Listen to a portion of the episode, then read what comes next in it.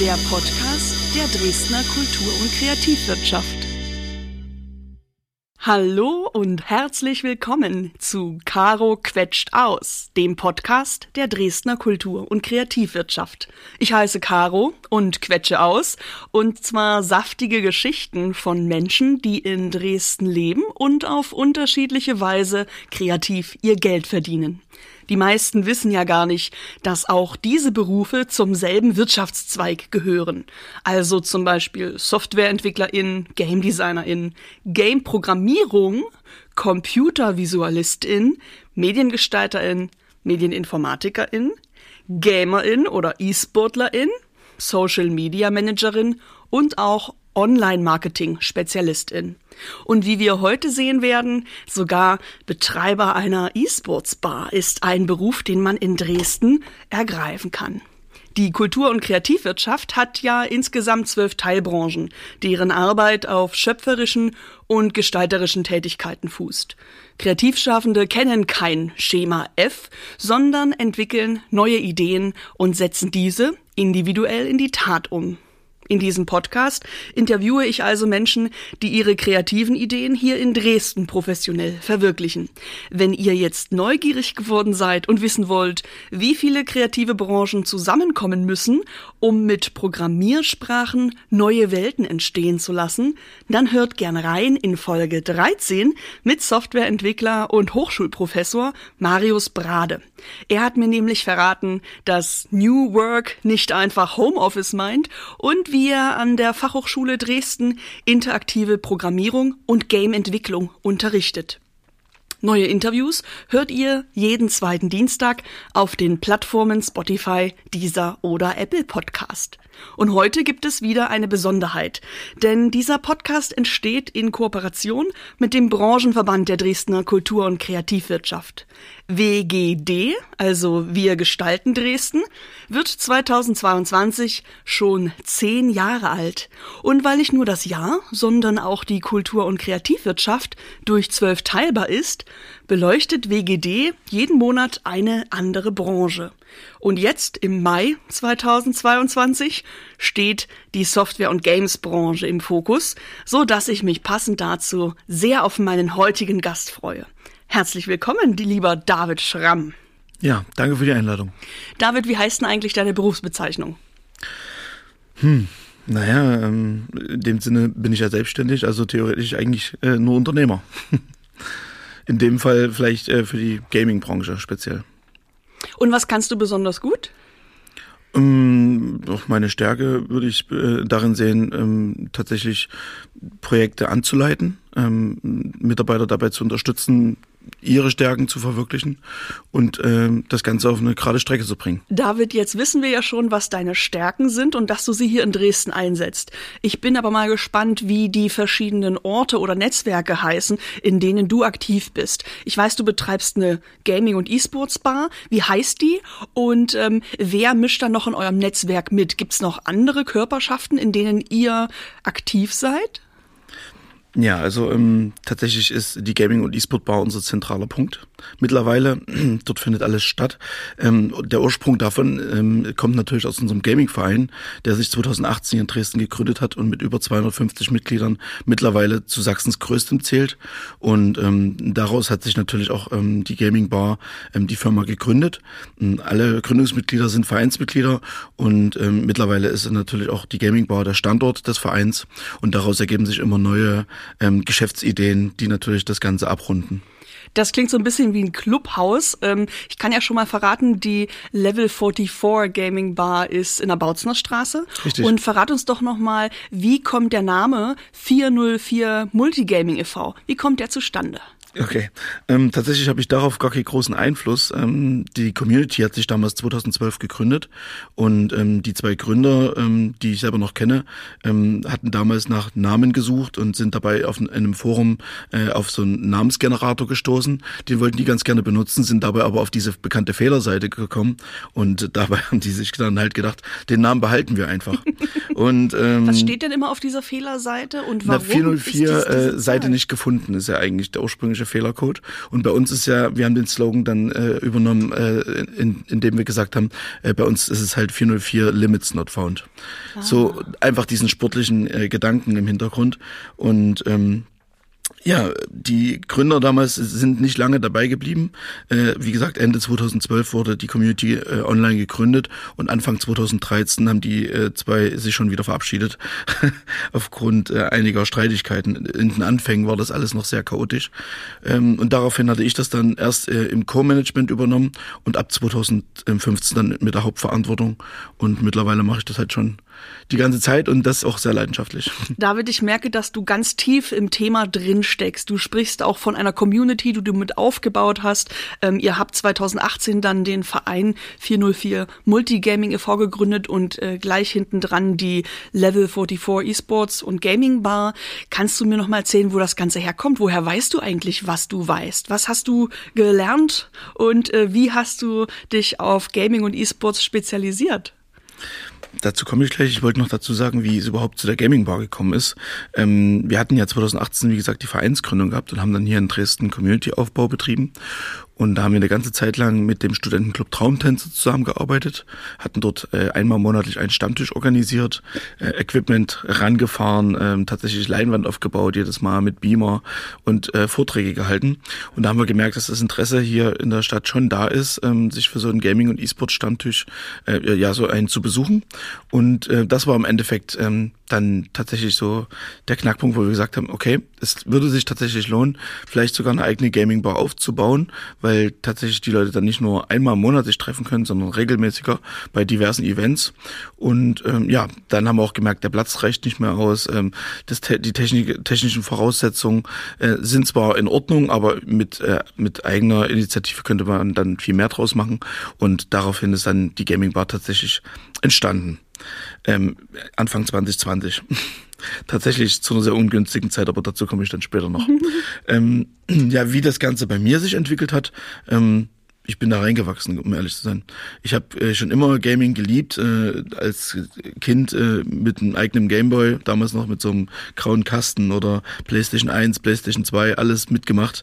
Das war so die, die 90er Jahre. Ne, da hat man das einfach gelebt und ähm, ich bin da reingewachsen in diese Gaming-Szene und das hat mich schon immer begeistert und hatte auch tatsächlich, äh, bevor ich bei 404 oder 404 damals beigetreten bin, wo es ja noch ganz jung war, äh, zuvor war ich auch noch in anderen Clans aktiv oder habe LAN-Partys besucht, private sowie auch äh, größere organisierte und ja, dann hat man einfach gemerkt, ähm, bei 404 wird gerade irgendwo Führung gebraucht, es hat nie ganz so funktioniert, wie das äh, die Community verdient hat und äh, ich habe es dann einfach in die Hand genommen und habe dann einfach mich selbst persönlich dadurch weiterentwickelt und halt die ganzen Skills äh, da gelernt, die man dafür benötigt, um halt auch Leute zu leiten, denen zu sagen, okay, in die Richtung müssen wir arbeiten, damit so und so funktioniert. Und dann hat sich das einfach entwickelt ohne größeren Gedanken dabei zu haben, irgendwann müssen wir das hauptberuflich machen oder so. Also Learning by Doing ist auf jeden Fall ein ernstzunehmender ja, Ansatz. Definitiv. Verrätst du uns trotzdem noch, was du nach dem Schulabschluss gemacht hast? Ja, äh, ich habe meine Realschule damals 2006 beendet und habe dann drei Jahre Ausbildung gemacht zur Fachkraft für Lagerlogistik. Äh, in der habe ich dann, in dem Arbeitsbereich habe ich dann auch äh, langjährig gearbeitet bei diversen Unternehmen und ja, im Endeffekt war es Staplerfahrer. also was komplett anderes. Geil, ein Staplerfahrer, der äh, jetzt äh, Konsolengames beruflich ähm, ja. ja. spielt, beziehungsweise Events organisiert, an denen andere Leute spielen und viele Zuschauende dabei sind. Genau. Also Community Building ist jetzt dein neuer Berufszweig. Wie cool. Ja, Netzwerken. Ne? Man macht natürlich jetzt nicht nur Community-Arbeit, es gibt auch viel B2B im Hintergrund, ne? mit neuen Partnern zusammenzuarbeiten. Ähm, aber Community ist ein sehr, sehr wichtiger Bestandteil davon. Und wir sind froh und stolz darauf, dass wir die in Dresden so groß entwickeln konnten und dass wir zu der größten Community in Sachsen zählen. Ich würde uns gerne noch mal weiter hineinnehmen in eure Bar. Kannst du mal beschreiben, wie sieht die eigentlich aus und was gibt es dort, das jetzt nicht in einer üblichen Bar vielleicht vorhanden ist? Also ähm, wenn man jetzt sowas wie Gaming Bar hört, denkt man wahrscheinlich an, sehr viel an kitschige Figuren oder dergleichen. Bei uns ist es eher ein bisschen anders. Wir haben einen sehr großen Wert darauf gelegt, tatsächlich auch äh, Gäste anzusprechen, die gar nicht aus dem aus der Gaming-Szene kommen. Das heißt, bei uns gibt es äh, schwarze Ledersofas, ähm, mehr so im Designer-Stil. Ähm, wir haben eine schöne LED-Beleuchtung, komplett in Blau gehalten. Bei uns ist generell alles sehr sehr blau. Das ist so ein bisschen unsere unser Konzept, dass alle unsere äh, Geschäftsideen oder beziehungsweise auch unsere unser ehrenamtliches Engagement äh, in der Farbe Blau gehalten ist. Und das spiegelt sich auch in der Bar wieder. Äh, man hat natürlich äh, diverse Monitore an den Wänden. Äh, man hat verschiedene Konsolen, an denen man spielen kann. Es gibt zwei Gaming-Kabinen mit jeweils fünf äh, High-End Gaming-PCs und Gaming-Chairs tatsächlich. Das sind so, sehen ein bisschen aus wie Rennsessel, aber sind halt in der Szene sehr üblich. Und ähm, ja, und wir haben auch einen schönen Außenbereich, wo man sich auch hinsetzen kann und einfach nur einen Kaffee zu genießen und tatsächlich irgendwas mit Computerspielen zu tun haben zu müssen. Ihr habt also einen Biergarten im Hinterhof. Tatsächlich ja, äh, sehr schön sogar. Und ähm, wenn wir ein paar Einschränkungen durch die Stadt Dresden hätten, könnten wir den tatsächlich auch frei benutzen nutzen und äh, bewerben. Allerdings äh, haben wir auch ein bisschen ähm, die Schwierigkeiten der Vorbesitzer geerbt und sind da aktuell noch äh, in der Aufarbeitung. Also es soll auch bald beworben werden, aber wer reinkommt zu euch, darf auch jetzt schon im Biergarten sitzen. Man darf sich raussetzen. Es ist natürlich immer darauf zu achten, sehr, sehr leise zu sein und ähm, ja, genau. Ich würde gerne noch mal genau wissen, was machen denn die Menschen, die zu euch kommen, weil sie spielen wollen? Die setzen sich also in einen Gaming Chair. Was hat der denn, was andere nicht haben? Also wenn du jetzt speziell den Stuhl meinst, der ist natürlich sehr ergonomisch geformt. Ähm, es hat auch so ein bisschen ähm, den äh, Flair von von Wettbewerb. Ne? Also man sitzt jetzt nicht in einem ganz normal chilligen Bürosessel oder Bürostuhl, sondern tatsächlich ist es ein bisschen ans Racing angelehnt. Und ähm, ja, ich denke, das vermittelt das Gefühl, ähm, dass man da tatsächlich irgendwo äh, sportlich aktiv ist in, im Sinne von äh, kognitiven Leistungssport. Ähm, natürlich ist es kein Sport, wo jetzt irgendwelche Shirts vollgeschwitzt werden oder man Muskelmasse aufbaut, das ist total klar. Aber wer mal äh, in solche Teams hineingeschaut hat, wie die sich vorbereiten, wie die miteinander kommunizieren, wie hart die trainieren und was die auch auf der Bühne für einen Leistungsdruck haben, der wird verstehen, dass das in irgendeiner Art und Weise schon sportlichen Charakter hat. Und genau das wollen wir mit diesen Kabinen und den Gaming Chairs übertragen. Das heißt, das Training äh, kann man bei euch auch absolvieren und auch die ähm, ja, Turniere spielen, an der Liga teilnehmen. Und bevor es eure Bar gab, musste man das von zu Hause tun oder bei LAN-Partys oder welche Orte gab es da, um professionell zu gamen? Also es gibt natürlich auch Gaming-Organisationen, viele in Berlin. Ähm, wir sind selber auch in äh, zwei, drei auch mit involviert und arbeiten mit, ähm, wo man tatsächlich als Talent dann aufgenommen wird, in das Team integriert wird und dann am Standort tatsächlich auch spielt. Also da gibt es keinen Publikumsverkehr, das sind sogenannte Gaminghäuser, ähm, die tatsächlich in Berlin weit verbreitet sind. Die Leute wohnen dort, haben dort ihr eigenes Equipment, ihren eigenen Arbeitsplatz in dem Sinne. Ähm, bei uns ist das quasi so wie so eine Zwischenstufe. Man könnte sagen, wir können Talente scouten, wir können schauen, wer ist bei uns vor Ort sehr gut. Natürlich können auch, spielen auch Leute einfach ganz normale Casual Games. Also es ist jetzt nicht nur für die E-Sportler vorgesehen, aber wir möchten natürlich versuchen, den E-Sport-Charakter mit dieser Bar halt äh, zu, äh, den Leuten näher zu bringen. Und äh, ich denke, das gelingt ganz gut durch diese zwei Räume. Ich selber war noch nie auf einer LAN-Party. Ich weiß aber, dass es das schon lange gibt und ich viele Freunde habe, die sich verabschieden und sagen, ich gehe mal zur LAN-Party und dann sehe ich die mehrere Tage nicht. Aber ich weiß nicht, was die da machen. ähm, kannst du mal beschreiben, was wird denn da an Equipment angekarrt und was macht man da die ganze Zeit? Startet man da äh, gemeinsam, aber jeder auf seinen Bildschirm oder gibt es dann auch vernetzende, verbindende Momente? Es kommt ganz drauf an, wer die LAN-Party veranstaltet. Also private LAN-Partys zum Beispiel, äh, viele Gamer werden es kennen von früher, das ist ja seit der 90er Jahre ein Phänomen, da setzt man sich zusammen, spielt ähm, LAN-Spiele, die, also ursprünglich hat sich das ja auch äh, so ein bisschen entwickelt, weil es äh, übers Internet damals noch sehr schwierig war, miteinander zu spielen. Man hat halt äh, seinen kompletten Desktop-PC samt diesen riesen Röhrenmonitoren irgendwo hingekarrt und dann dort aufgebaut und war dann in so 20 Quadratmeter Raum mit acht, neun Leuten drin. Und dann war das natürlich dort auch ein komplett cooles Feeling. Ähm, da wurden halt verschiedene Strategiespiele gespielt oder Rennspiele, einfach um miteinander zu gamen. Und ähm, heutzutage ist das natürlich komplett einfach übers Internet, aber man möchte regelmäßig immer mal noch wieder dieses Feeling haben und deswegen haben sich mittlerweile auch richtig große Veranstaltungen gebildet, wie die DreamHack zum Beispiel, die es lange Zeit in Leipzig gegeben hat, wo die Leipziger Messe jetzt mittlerweile aber sogar schon ein neues Konzept fährt, weil die DreamHack jetzt woanders hin in eine andere Stadt äh, umgezogen ist. Oder also, es gibt diverse LANs und dort äh, finden halt nicht nur zusammen äh, das Fabrizieren von äh, LAN-Spielen statt, sondern tatsächlich tatsächlich auch äh, richtige Messen. Äh, dort werden äh, auf der Bühne äh, richtige äh, Wettbewerbe veranstaltet. Und ja, das ist ein richtiges Event halt darum geworden, um solche LAN-Partys. Ich merke also, es ist, wenn man ähm, spielt, ist es ein sehr kommunikativer Moment, wo man auch äh, Lust hat, wenn viele Leute dabei sind, ähm, sich so anheizen zu lassen. Also es ist gar nicht so anonym, wie ich dachte, wenn ich nur auf den Bildschirm starre, weil man ja doch noch die Umwelt herum wahrnimmt und die anderen Mitspielenden im Raum einen gut anfeuern können das persönlich sowieso auf LAN-Partys, ja. Also da geht man ja meistens auch mit seiner Freundesgruppe hin, um sich auch persönlich zu treffen, um gemeinsam auch äh, vor die Tür zu gehen, um sich zu unterhalten.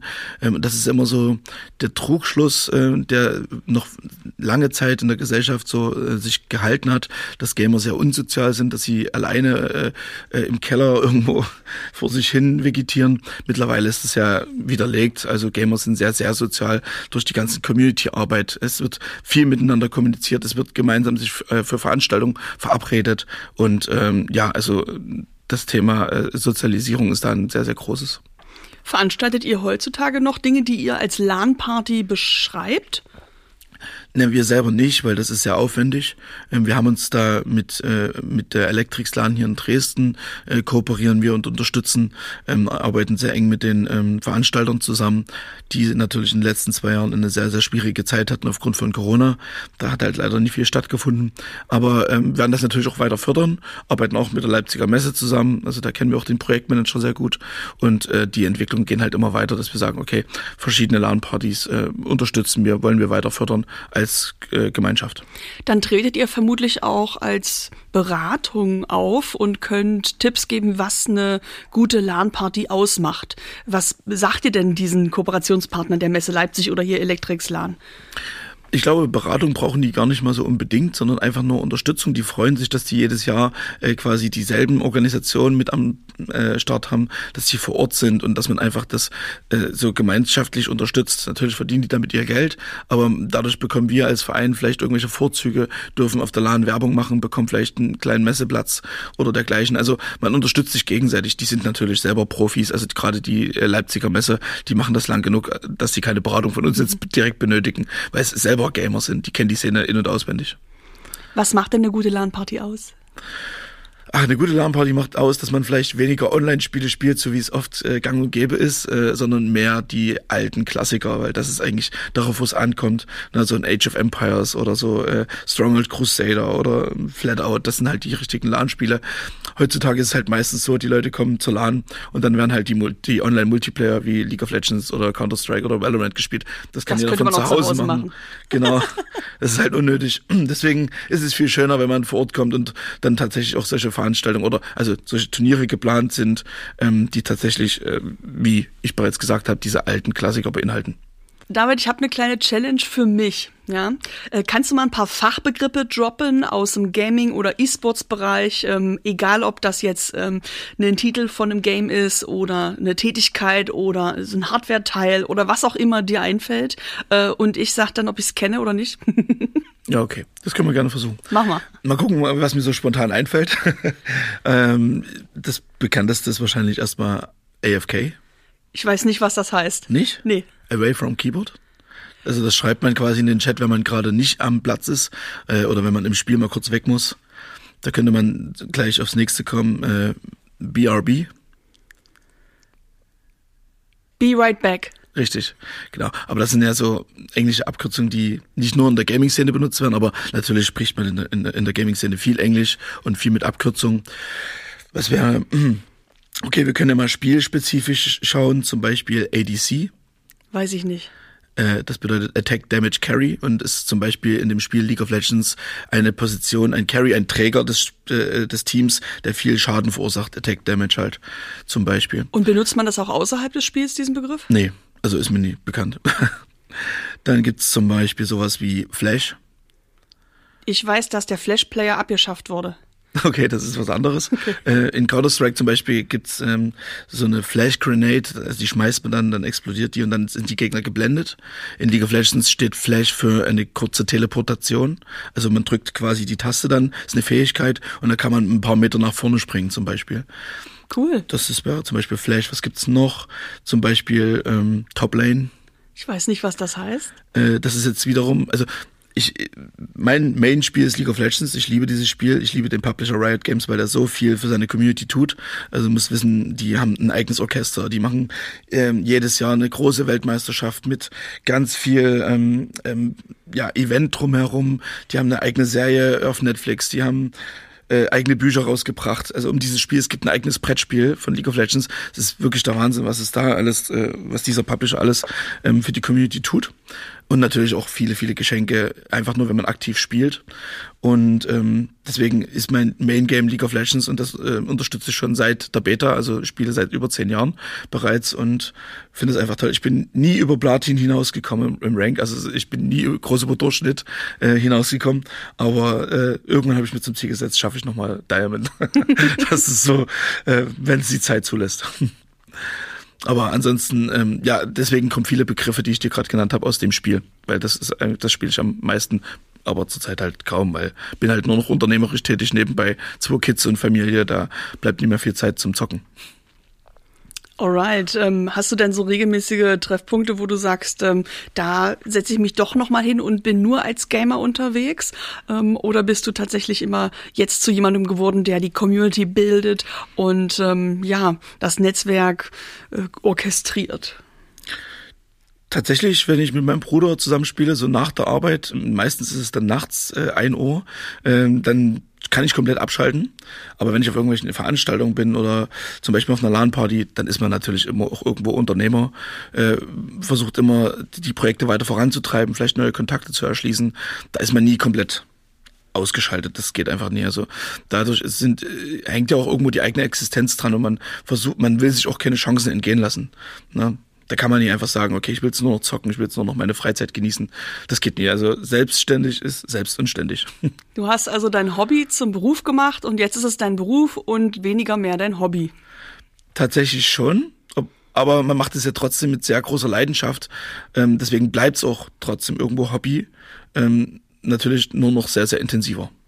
Ich sehe dir direkt an, dass es für dich eine Arbeit ist, die nicht darin besteht, äh, jemanden oder Kundinnen zufriedenzustellen, sondern selbst mitzugestalten und auch die Szene, wie sie hier in Dresden oder in Sachsen oder du hast jetzt auch schon ähm, ja bundesweit Netzwerke genannt, wie sie sich entwickelt, weil E-Sports und Gaming allgemein im Profi, aber auch im Freizeitbereich ja total am Kommen ist. Wir sind ja noch lange nicht da, wo es hingehen kann. Mhm. Und ich merke dir richtig an, wie du dadurch ähm, viel Energie gewinnst gewinnst, dass du eben nicht jemanden zufriedenstellst, der dich mit etwas beauftragt, sondern dass du ganz unternehmerisch überlegst, in welche Richtung kann ich jetzt gehen, was priorisiere ich, was kommt danach und wie will ich das mit den Ressourcen, die vor Ort sind, gestalten. Das ist also ganz schön abenteuerlich. Absolut. Also schon zur Vereinsgründung haben wir uns ja damals mit in die Satzung geschrieben, dass wir zum Beispiel äh, den, den deutschen Verband, äh, den ESBD, E-Sport-Bund Deutschland, dabei unterstützen wollen, die Sportanerkennung zu er äh, erreichen. Und das ist nach wie vor auch unser Ziel, einfach auch um die Gemeinde oder die Vereine, die tatsächlich auch gemeinnützige Arbeit leisten, weil sie ja auch äh, Kultur schaffen, weil Gaming ja ein Teil der Kulturszene ist und auch Leute miteinander verbinden und zum Teil auch wirklich sehr wichtige Arbeit leisten, wie in, mit VR-Brillen in Altenheime gehen zum Beispiel, dort äh, Bowling anzubieten für die ältere Generation oder die auf Reisen mitzunehmen. Solche Sachen gibt's ja mittlerweile und das unterstützen Gaming-Vereine. Und dass das einfach heute noch bisher nicht als gemeinnützig anerkannt wird, ist halt ein großes Dilemma und das versuchen wir seitdem zu unterstützen, vernetzen uns bundesweit, aber natürlich ist unser Hauptfokus auf Sachsen gelegt, weil wir merken einfach, hier ist noch so viel Potenzial. Es wurde aber bisher noch nie richtig erkannt und unterstützt, auch nie seitens der Politik oder von anderen äh, Institutionen. Deswegen ähm, vielleicht lag es auch daran, dass wir noch selber zu wenig äh, genetzwerkt haben, aber das ist auf jeden Fall, steht ganz oben auf unserer Agenda und wir wollen das weiterhin unterstützen und das vorantreiben. Das ist natürlich eine besondere Herausforderung. Ihr setzt euch für eine Sache ein, die innerhalb eurer Community sehr gut bekannt ist, aber im ja bundesdeutschen Kontext in der Gesellschaft noch nicht besonders stark angekommen ist. Du sprichst gerade von ja Technologie, mit der man ähm, ja auch nicht nur die Jugend oder jene, die äh, regelmäßig und oft und lange vor dem Computer sitzen und gamen erreicht, sondern die man einfach mal aus dem Hardcore-Gaming-Kontext rausnehmen und in andere gesellschaftliche Bereiche bringen kann. Genau. Wenn man zum Beispiel in Altenheim Leuten äh, ja hilft, sich zu erinnern oder sich wohlzufühlen, äh, indem man ihnen VR-Brillen aufsetzt und die ja digitalen Welten ihnen zeigt, die sie vielleicht an ähm, ja ihre früheren Erinnerungen ähm, ja binden. Und das ist natürlich auch so ein ja sozialer Faktor, ähm, wo man mit der Technologie aus dem Gaming-Bereich sehr viel in unterschiedlichen Gesellschaftsbereichen machen und schaffen könnte. Und sag noch mal, welche Formen der Anerkennung bräuchte es, damit man hier breiter tätig werden kann? Na, die Verein, ähm, für die Vereine auf jeden Fall die Gemeinnützigkeit seitens des Finanzamtes. Einfach auch um Fördermittel ähm, äh, gestellt zu bekommen oder äh, zum Beispiel Ehrenamtspauschalen äh, bezahlen zu können an ehrenamtliche Mitarbeiter. Oder beziehungsweise, ich glaube generell ist, ist, ist, ist das ja noch nicht mal als Ehrenamt anerkannt. Solange man nicht gemeinnützig ist, wenn ich mich jetzt nicht täusche, laut Vereinsrecht, ist das ja gar kein Ehrenamt, sondern man ist einfach nur ein Verein, ne, der aber irgendwo seitens äh, von des Steuerberaters äh, als, als Unternehmen betrachtet wird und gar nicht mal so richtig als gemeinnützige Entität. Haben denn Gaming-Vereine ein Problem, äh, als gemeinnützig anerkannt zu werden? Ja, Worum, sehr großes. Warum ist das so? Weil natürlich äh, erstmal E-Sport nie als Sport anerkannt ist. Das bräuchte es natürlich, weil wir sind in dem Sinne Sportvereine, ne, weil wir natürlich Wettbewerbe an Wettbewerben teilnehmen, in Ligen spielen, Teams organisieren, äh, Trainings organisieren. Ne, das ist einfach der Sport, den E-Sport-Vereine ausmachen. Natürlich gibt's auch andere Sachen, wie gesagt, ähm, die das Engagement in Altenheim. Und da gab's halt diese Möglichkeit, und das hat auch in Leipzig der Verein zum Beispiel versucht, ähm, über die Jugend- und Kulturförderung dort in die Gemeinnützigkeit reinzukommen. Das hat ein paar Jahre funktioniert. Es gab Schwierigkeiten. Es gibt dazu auch einen Artikel auf den ihrer Website und mittlerweile haben sie, wurde die Gemeinnützigkeit entweder aberkannt oder sie haben sie abgegeben. Ich bin mir jetzt gar nicht genauso sicher, aber es hat auf jeden Fall nie funktioniert. Und das ist auch nur ein, eines von sehr wenigen Beispielen in ganz Deutschland, dass das Gaming-Vereine gemacht haben. Die meisten Gaming-Vereine sind nicht gemeinnützig. Du sagst auch, es gibt den E-Sport-Bund Deutschland hm. ähm, und der müsste die Sportanerkennung vorantreiben. Woran hapert's da und welche Schritte wünscht ihr euch? Das hat man sehr intensiv versucht. Ähm, ich bin der Meinung auch gut. Natürlich gab es Schwierigkeiten und äh, an manchen Stellen äh, ist man vielleicht falsch aufgetreten, ähm, zu selbstbewusst äh, sich als ESBD gegenüber dem Deutschen Olympischen Sportbund gegenübergestellt. Auf Augenhöhe ist natürlich immer ein bisschen schwierig, bei so einer Größe. Der DOSB ist natürlich eine Macht, will man so sagen, in Deutschland. Ähm, aber es gab auch seitens ähm, des DOSB keine große äh, keinen großen Willen, das tatsächlich mit zu unterstützen oder zu fördern. Man hat sich einfach gesperrt und äh, mittlerweile sind da die Fronten ein bisschen verhärtet. Sehr schade, dass die Entwicklung so gekommen ist. Ähm, tatsächlich war es ja auch schon mal, äh, ich weiß gar nicht, in welcher Legislaturperiode das war, ich glaube in der letzten, äh, Teils des, äh, der Koalitions, des Koalitionsvertrages, dass man gesagt hat, man will E-Sport äh, als gemeinnützig anerkennen, hat man auch nicht eingehalten seitens der Politik. Also sehr, sehr schade, dass wir in Deutschland immer noch so rückständig sind, weil wenn man sich in andere Länder, äh, in die Nachbarländer zum Beispiel mal umschaut, Frankreich, Dänemark, schon eingetragene Sportart, äh, Amerika, Asien, gar keine Frage, die sind uns Jahre voraus. Ähm, ist schade, dass es in Deutschland bisher nie begriffen worden ist, ähm, was das eigentlich auch für eine Wirtschaftszweig ist. Und ich meine, die Games-Industrie äh, als Ganzes ist äh, dreimal so stark wie die Film- und Musikbranche zusammen. Und das ist ein wichtiger Wirtschaftszweig, der in anderen Ländern uns weit abgehängt hat, weil uns hier die Rahmenbedingungen vor Ort fehlen. Ja, Vielen Dank, dass du da ein paar Argumente äh, hinterstellst, damit wir auch merken, dass diese Forderung nicht nur eine kapitalistische ist, sondern dass die Community ähm, ja gestärkt werden muss. Und jetzt, wo, sie, wo es sie gibt, denn diese Basisarbeit habt ihr geleistet, so wie die anderen äh, über 250 ähm, E-Sports und Gaming-Vereine in Deutschland. Die Community ist gebildet, sie ist organisiert und jetzt braucht es ein paar Rahmenbedingungen aus politischer und Verwaltungsseite, ähm, um größer und werden zu können, wachsen zu können und selbst wirtschaftlich auch handeln zu können. Ähm, auch wenn man ein eingetragener Verein oder auch ein gemeinnütziger ist, ähm, gibt es eine Form von wirtschaftlichen Handeln, äh, die man nicht gewinnorientiert, aber eben doch für die Zivilbevölkerung wichtig umsetzen muss. Und dafür braucht man genau. jetzt ein paar Hebel. Ja, richtig. Und vor allen Dingen ist es ja auch so schade, wenn man sich das mal äh, global betrachtet, die ganze Entwicklung, dann kann man sich dem einfach nie entgegenstellen. Man kann es nicht verhindern. Über Gamification, Digitalisierung ist das schon längst in der Mitte der Gesellschaft angekommen und die jungen äh, Kinder, die wachsen, also ich habe selber einen vierjährigen Sohn, die wachsen mit Smartphones auf, mit, mit YouTube Kids, mit all den Programmen. Natürlich ist es bei mir wahrscheinlich in der Familie noch sehr präsent, noch präsenter als woanders, weil ich einfach in der Gaming-Branche arbeite und beim, ich arbeite im Homeoffice. Bei mir sind ständig auch Spiele auf und mein Kleiner sieht das natürlich überall. Aber ich denke, das ist nie bloß bei uns der Fall. Alle Kinder wachsen mittlerweile mit den neuen Technologien auf und die wissen von Anfang an, was, was äh, Spiele sind. Es wird auch da Wettbewerbe geben, vielleicht nicht für Kleinkinder logischerweise, aber im Grundschulalter und dann geht das weiter. Es ist Schwachsinn, sich diesem Trend entgegenzusetzen, weil früher oder später wird's irgendwann so weit kommen, dass man sich dem öffnen muss und man verliert einfach nur viel Zeit und viel Potenzial und das ist einfach so traurig an der ganzen Geschichte. Ich werde dich gleich fragen, was ist eigentlich am E-Sport der Sport? Denn wir haben heute schon ganz oft über E-Sport als Sport gesprochen. Ich habe aber selber Fragen, worin die sportliche Seite beim Gaming eigentlich besteht.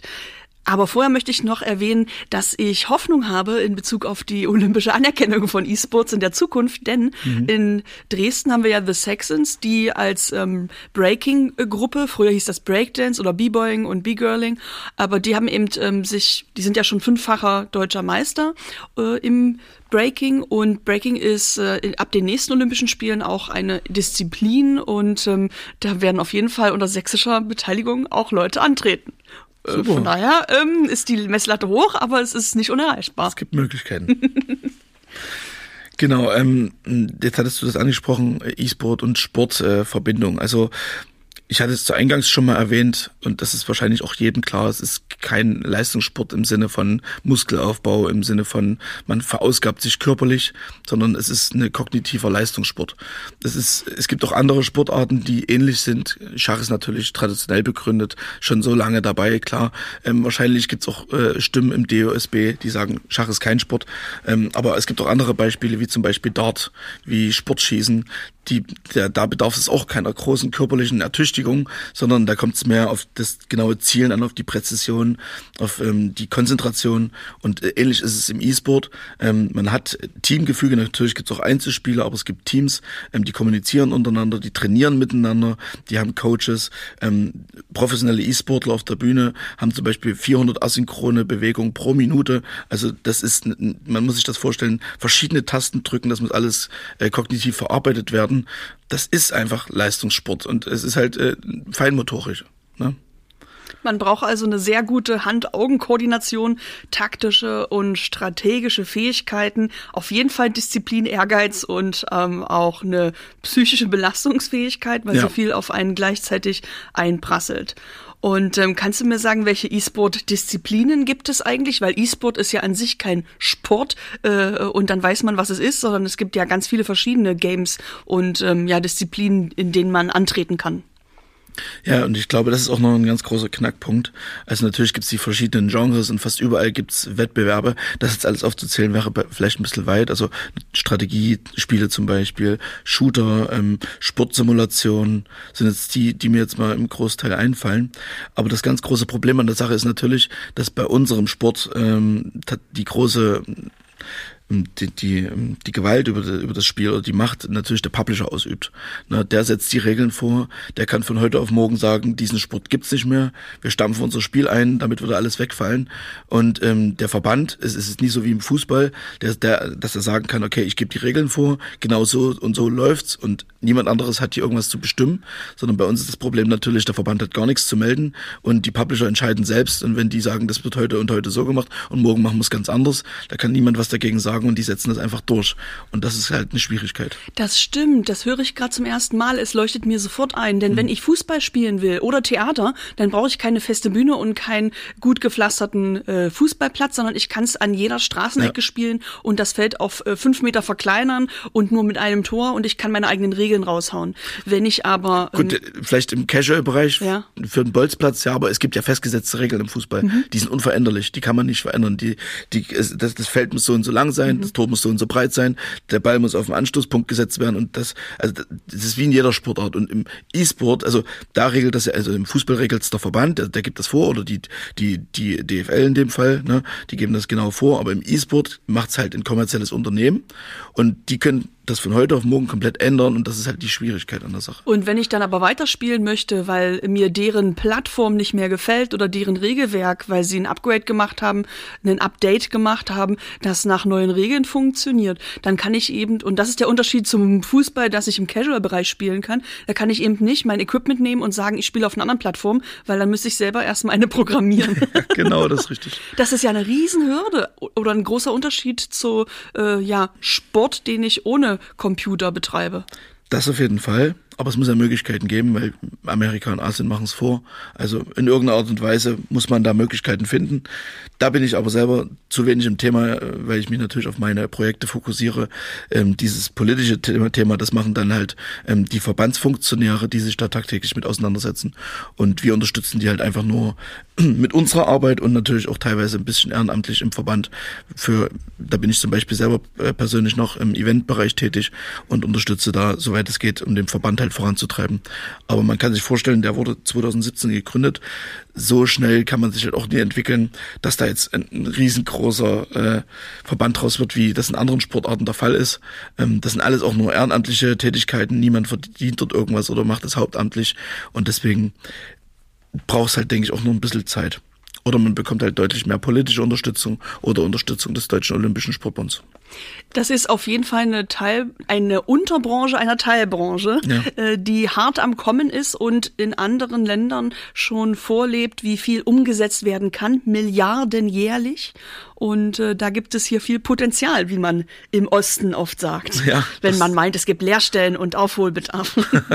das ist richtig. Sag mal, mir fällt gerade auf, wenn wir uns unterhalten, dass ja Hardware nicht gleich Software ist. Also die äh, Dinge, die ich brauche, um spielen zu können, die ich auch anfassen kann, die Hardware, ähm, die Konsolen, zum Beispiel den Joystick, einfach nur die Maus oder eine bestimmte Gaming-Tastatur, ähm, die Monitore und ihre technische Auflösung. Da gibt es ja sehr viele Details. Und auf der anderen Seite eben Software als die Programme, die Anwendungen, die dann auf der Hardware spielen, äh, die zum Beispiel mit ihrer Ästhetik und den grafischen Entscheidungen ja auch die Narration und die Situation und die Atmosphäre eines Spiels mitbestimmen oder auch die Funktionen, die man mit der Hardware betätigen kann, werden ja durch die Software vorgegeben. Diesen, zu, dieses Zusammenspiel würde ich gerne nochmal näher beleuchten. Ähm, angefangen jetzt bei Games auf Diskette, das war 30 äh, Jahre schon her. Gibt es ja auch Games auf CD-ROM. Ich habe früher immer Anno gespielt oder Sims, ne? Ähm, oder gibt es auch eigentlich Games auf USB-Sticks? Und mittlerweile sind wir ja beim Online-Download oder direkt beim Browser-Game. Wie greift man denn heutzutage auf Games zu? Gibt es noch verschiedene Möglichkeiten oder ist die eine jetzt äh, plötzlich Standard? Also, das, weil du gerade gesagt hast, CD-ROM ist noch teilweise aktuell, das äh, kann ich mir gar nicht mehr vorstellen. Also ich persönlich nutze es gar nicht mehr. Ähm, ich kenne auch niemanden, der noch äh, heutzutage CD-ROMs CD nutzt. Ähm, das meiste funktioniert ja mittlerweile, wie du gesagt hast, über den Download, beziehungsweise gibt es mittlerweile sogar die Möglichkeit, Spiele zu streamen. Also man braucht sie nicht mal mehr installieren. Es ist wie bei Netflix, man geht jetzt äh, zu dem Betreiber, äh, quasi kann sich da einloggen und drückt einfach nur, ich spiele heute das Spiel, klickt drauf und kann sofort losgame, ohne sich irgendwas runterladen zu müssen. Also das ist auch mittlerweile aktuell und ich denke, da, da wird's hinlaufen. Also Download und Streaming ist unangefochten. Ich habe ja Text- oder Bildverarbeitungsprogramme auf meinem Computer und in den 2010er Jahren musste ich immer die Datei dieser App quasi installieren, wenn ich ein neues Gerät hatte und dort ähm, eine License Key eingeben.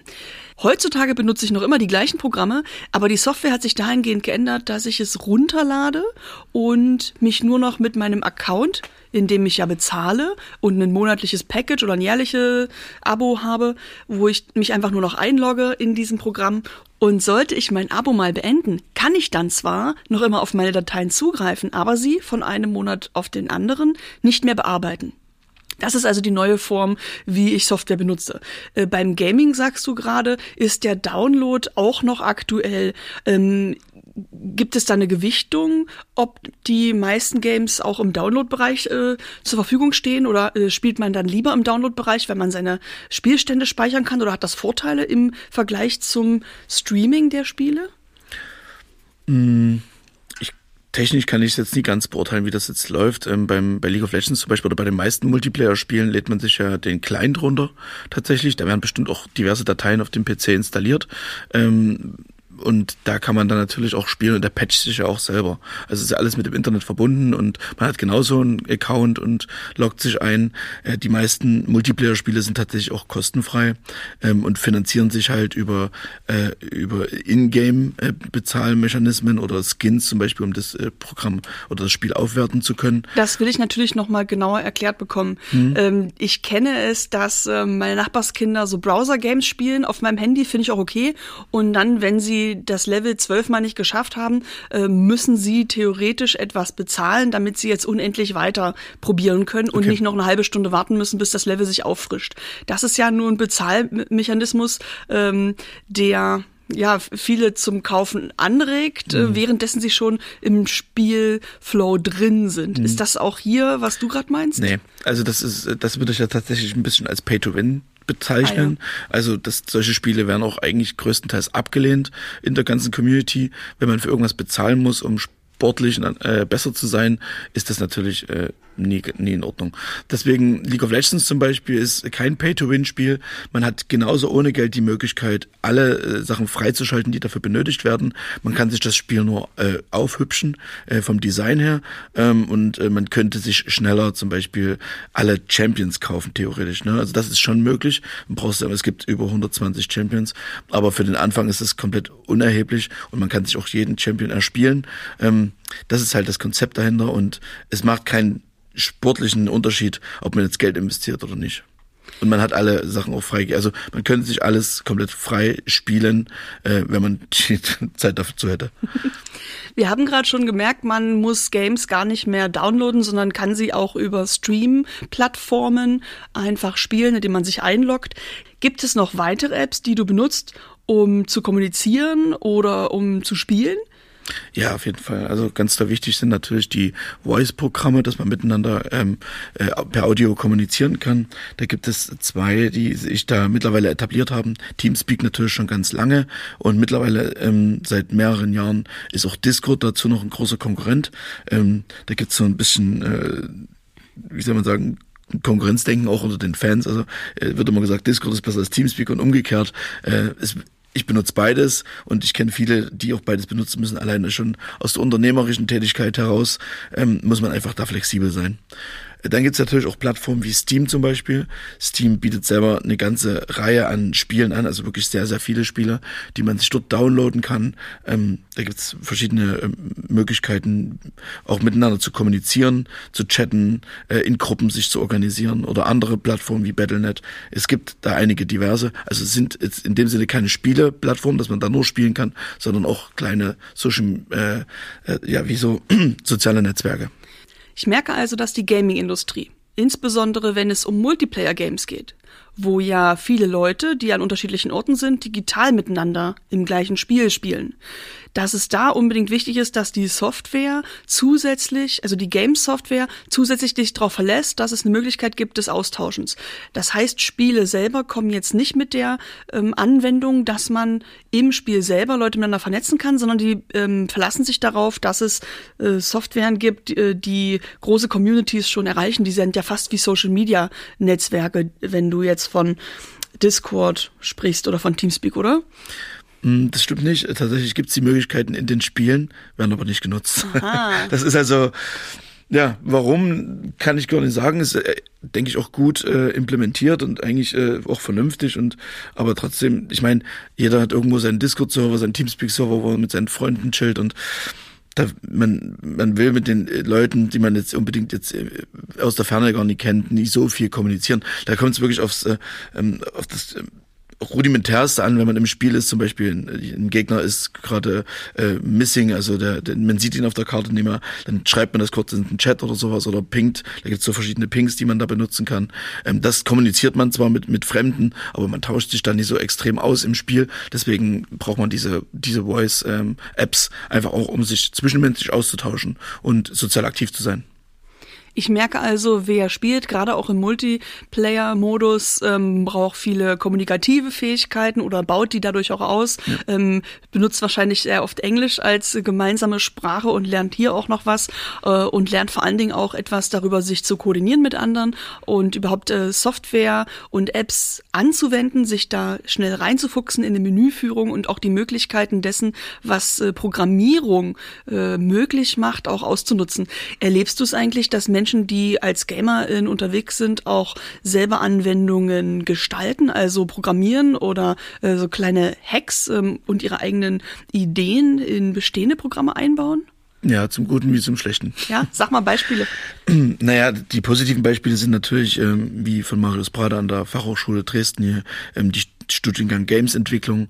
Die Leute haben natürlich eine Affinität zum Gaming und haben wahrscheinlich selber als Kinder oder vorher äh, privat gespielt, sonst würden sie wahrscheinlich keine Games äh, kreieren.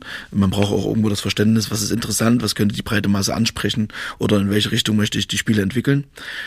Der negative Aspekt ist wahrscheinlich die große Hacker-Szene. Ähm, man hat ja viele Möglichkeiten zum Betrug im Spiel und da lassen sich immer wieder neue Sachen einfallen. Wie kann man sich Vorteile verschaffen, die äh, standardmäßig vom Spiel nie vorgegeben sind? Ne, wie zum Beispiel äh, bei Shootern jetzt äh, Aimbots, ne, die automatisch zielen oder dass man die Möglichkeit hat, durch Wände zu gucken, den Gegner halt zu sehen, obwohl man eigentlich nur hören darf. Ne, ähm, solche Sachen werden dann halt äh, ausgenutzt und entwickelt. Das ist natürlich, braucht man auch ein Talent dafür, äh, das zu verstehen und zu verarbeiten. Es ist moralisch halt einfach irgendwo schwierig, weil es macht den ganzen Spielspaß für andere kaputt. Und das ist halt das große Problem der Publisher, das zu bekämpfen. Viele, also einige schaffen es gut, andere schaffen es weniger gut. Das macht Spiele auch kaputt. Ähm, aber äh, ich glaube, der Trend geht dahin, das immer weiter zu entwickeln und bessere ähm, Anti-Hack-Systeme dahinter zu äh, einzubauen, um einfach sowas vorzubeugen. Das ist ja ganz typisch für ernstzunehmende Dinge, an denen viele Leute teilhaben wollen, äh, dass Menschen, gerade wenn es um Wettbewerbe geht, äh, sich auch Vorteile verschaffen, die unlauter sind. Ja. Ähm, das klingt jetzt so, als wäre das Hacken im E-Sport das, was das Doping im ja. analogen Sport ist. Wobei es natürlich im E-Sport auf der, auf der Bühne nie möglich ist. Also man kann sich vielleicht dahin arbeiten mit Hacking. Also die Publisher können natürlich nie die unteren liegen und die Qualifikation alle komplett äh, scannen. Aber sobald man dann in den höheren professionellen Bereich kommt, ist es nicht mehr, ist es nicht mehr möglich. Und es und mitunter kommt es vor, aber es wird immer aufgedeckt. Und dann ist ein großer Shitstorm am, am Gange. Und die Gaming-Organisation, die das zu verantworten hat und dann nie darauf geachtet hat und nie aufgepasst hat, die muss sich dann auch immer Rede und Antwort stehen äh, auf Social Media. Das ist ja wie im Profifußball analog. Ja, genau, theoretisch genauso, ja.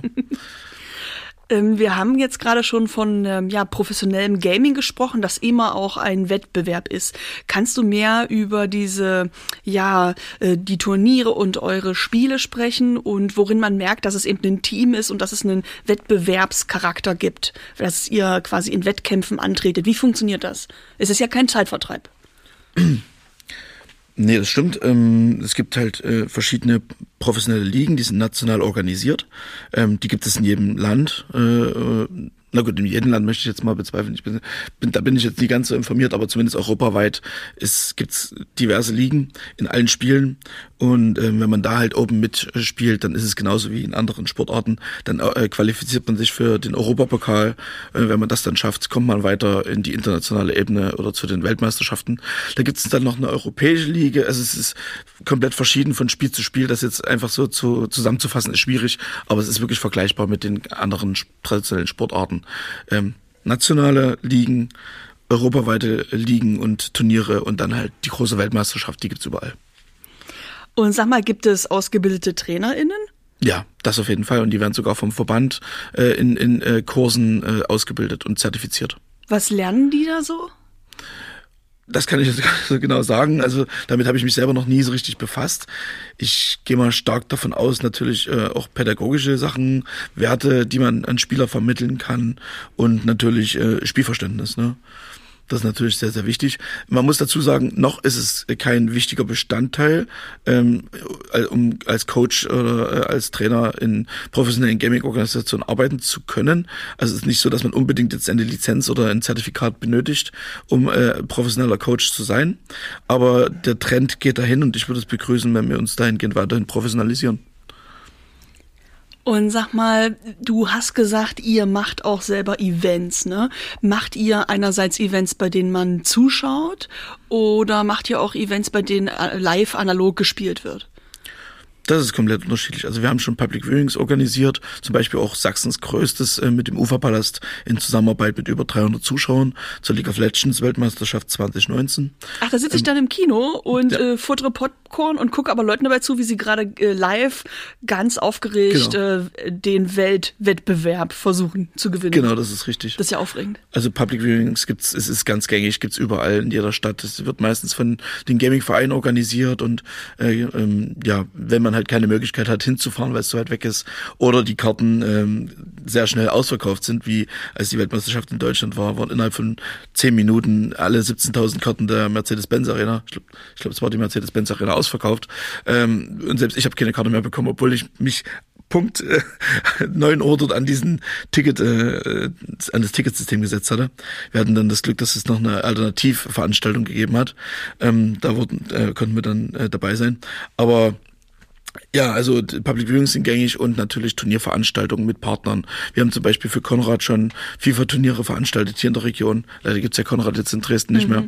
Ähm, oder andere äh, Partner, mit denen wir da gemeinsam Turniere veranstaltet haben. Dynamo Dresden dabei unterstützt, ähm, haben dort äh, im VIP, in der VIP-Lounge eine Gaming Area aufgebaut, als die FIFA-Turnier veranstaltet hatten, dass die Leute in der Pause dort sich beschäftigen konnten, Rocket League spielen zum Beispiel, also so Autoball gegeneinander und verschiedene Sachen.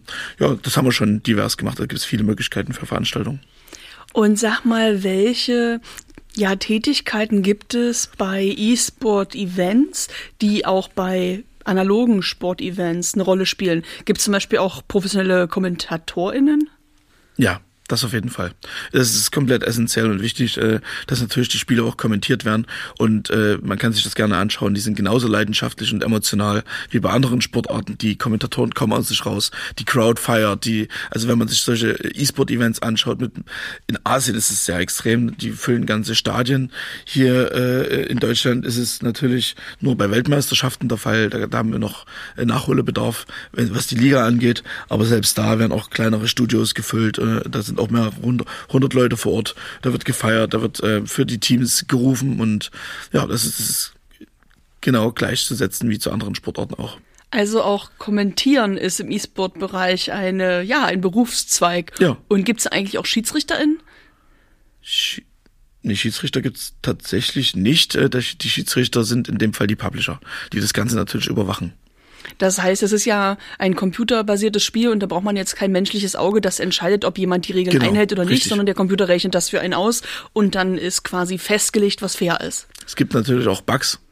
Ja. Das sind dann die Fehler im System, im, im, in dem Computerspielen. Und da wurden auch schon Spiele wieder revidiert und mussten nachgeholt werden oder ähnliches oder es wurde anders entschieden. Aber das muss dann halt der Publisher verantworten und überwachen. Weil Ach, niemand das, anders hat ja Zugang dazu. Das passiert also auch in Profispielen, dass man ja, ab und leider. zu merkt, hier ist ein Fehler im System, der dazu geführt hat, dass dieses Game nicht ganz fair für alle Beteiligten war. Genau. Das passiert halt ah. halt regelmäßig. Bugs äh, sind nie auszuschließen und passieren natürlich auch im E-Sport und professionellen Bereich. Ich merke also, die Computer und äh, die künstlichen Intelligenzen werden die Weltherrschaft nicht übernehmen, denn auch hier gibt es Fehler, denn sie sind vom Menschen erschaffen. Ja, richtig. Ähm, und gibt es eigentlich sowas wie rote und gelbe Karten oder so Verwarnungen, also Tätigkeiten, ja. die ein Schiri machen würde, aber ja. die hier ähm, kein Mensch übernimmt? Doch, in dem Fall ist der Schiedsrichter ja der Publisher und der spricht doch Verwarnung aus oder äh, strikt Spieler komplett weg. Er gibt den ein, äh, ein Bann sozusagen, ein Verbot, weiter an der Liga teilzunehmen. Es kommt immer ganz auf das Verhalten drauf an, aber das, das gibt's tatsächlich. Ah, ich find's krass, dass du das Wort Publisher so oft benutzt, weil wenn ich das höre, denke ich immer an äh, zum Beispiel den Buchmarkt, ja.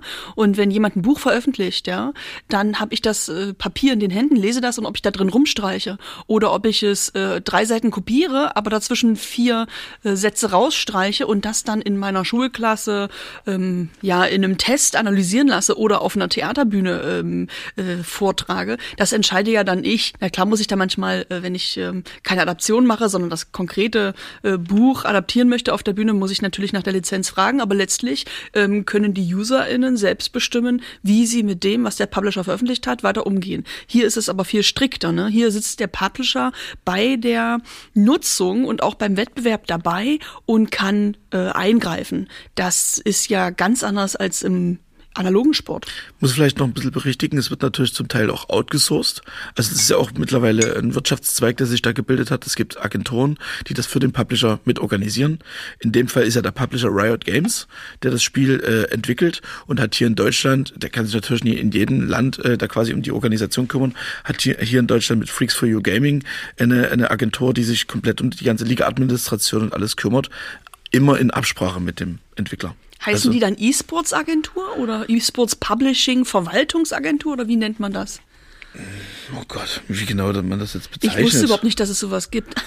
die sind, das sind ja richtige Produktionsstätten, die machen ja Influencer Management, die machen Content äh, Creation, die machen ähm, Projektentwicklung für diverse Ligen. Äh, das ist so weitläufig, wie man das jetzt im Ganzen, ich würde sagen, Gaming-Agenturen eigentlich in dem Fall. Mhm. Also die, das, das, äh, das, das Hauptbestand, der Hauptbestandteil davon ist tatsächlich äh, der, der gemeinsame Nenner ist das Gaming.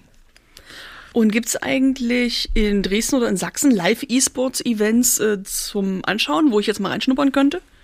Das war bisher die Dreamhack gewesen. Und mhm. tatsächlich äh, heute wird äh, die Leipziger Messe, weil die DreamHack, äh, die, die Lizenz wurde entzogen der Leipziger Messe und die wollen aber weitermachen. Und da hatten die jetzt ein paar interessante Teaser, kann ich gleich mal ein bisschen Werbung dafür machen. Ja. Heute kommt tatsächlich raus, was jetzt äh, in den letzten Teasern immer äh, da angekündigt wurde. Und da kommt heute die Katze aus dem Sack und da zeigt man, okay, jetzt geht's weiter äh, am Standort Leipzig. Was genau, wissen wir alle noch nie, aber heute wollen sie äh, raus mit der Sprache. Das heißt, die überlegen, ob sie selber nicht überlegen. Es ist schon konkret. Irgendwas wird passieren. Was genau ist noch nicht bekannt. Das wissen nur die Leute, die Projektmanager. Aber ich gehe davon aus, dass es eine LAN wird, weil einfach die Community ist krass. Also die, die, der Standort Leipzig wurde immer unterstützt. Die LAN war immer voll. Äh, nur weil sich der Name ändert, äh, werden die Leute trotzdem weiter nach Leipzig fahren. Und die brauchen einfach nur ein neues Konzept. Und äh, ja, die, ich denke, die Partner und alles, was dafür benötigt wird, ist mhm. nach wie vor gegeben. David, du hast vorhin gesagt, ein Teil eurer Arbeit beim 404 Multigaming e.V. ist auch, ja, Talente zu scouten und Teams aufzubauen. Gibt es eigentlich überregional bekannte E-Sport-GamerInnen aus oder in Dresden? Also meinst du wahrscheinlich regionale? Ähm, ja, tatsächlich ähm, muss ich sagen, bin ich sehr begeistert von äh, unserem damaligen FIFA-Spieler äh, äh, Marcel. Mit, also Marcel heißt mit vorne, ich, ich bin den Nachnamen, komme ich jetzt gar nicht so schnell drauf, aber äh, sein, sein Gamername ist Minusmacher31 und der hat damals bei uns angefangen. Wir sind zusammen auf ein äh, Turnier gefahren äh, in Kamenz war das gewesen ähm, und äh, wir hatten ihn bloß mitgenommen im Auto und der war ein sehr gutes, also man hat gemerkt, er ist sehr talentiert und mittlerweile ist er bei äh, Zwickau Vertragsspieler, also tatsächlich beim Fußballverein, hat über 50.000 Follower auf äh, TikTok, glaube ich, ähm, bei Instagram extrem großer Social Media ähm, äh, ja, Social Media affin unterwegs und äh, hat sich super entwickelt. Also das ist ein großes Talent aus der Region, ist ein Dresdner. Ich habe gerade noch nicht verstanden, der ist in Zwickau angestellt als analoger oder Nein, als digitaler er ist Profispieler, Profispieler bei FSV Zwickau. Es gibt einen Sportverein in Zwickau, der jemanden anstellt, der Digitalsport betreibt. Genau. Die haben eine E-Sport-Abteilung in, in, in, Zwickau. Gibt es das auch noch woanders in Sachsen oder Ganz, ist das so also ein totaler Leuchtturm? Also ja, bei kleineren Vereinen, ich glaube Borea Dresden äh, ist auch aktiv. Ähm, jetzt müsste ich überlegen. Äh, RB Leipzig natürlich, ne? Die haben natürlich auch eine eigene E-Sport-Abteilung. Dynamo Dresden leider noch nicht. da habe ich mich schon viel bemüht und äh, hätte das gerne weiter vorangetrieben.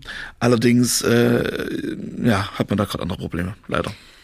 Du sagst gerade, dass analoge Sportvereine erkannt haben, wie wichtig es ist, auch eine E-Sports-Abteilung zu haben für ihre Absolut. Disziplinen deutschlandweit ist das ein, ist das ein massiver Trend. Also Schalke hat's vorgemacht, die haben Millionen in den E-Sport investiert, die haben europäische Liga gespielt, bis es natürlich bei denen leider bergab gegangen ist. Aber denn ihre E-Sport-Abteilung war super, äh, ähm, hat sich super entwickelt äh, und ich bin der Meinung, ähm, die war auch wirtschaftlich. Ähm, natürlich gibt's dann andere Vereine wie Hertha BSC, die mittlerweile jetzt auch in League of Legends eingestiegen sind. Eintracht Frankfurt hat eine eigene E-Sport-Abteilung.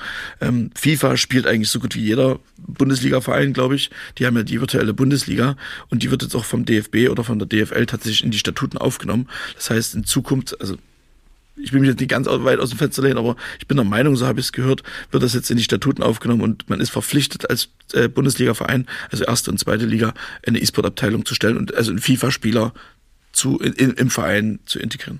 Wow, wir sind also, das kann man nicht mehr leugnen, auf einer großen Überholspur ja. und bauen immer mehr Infrastruktur auf, um E-Sports aus dem Hobbybereich ja. ähm, hinein in die Gesellschaft und auch in den Profi-Wettkampfbereich zu holen. Mhm.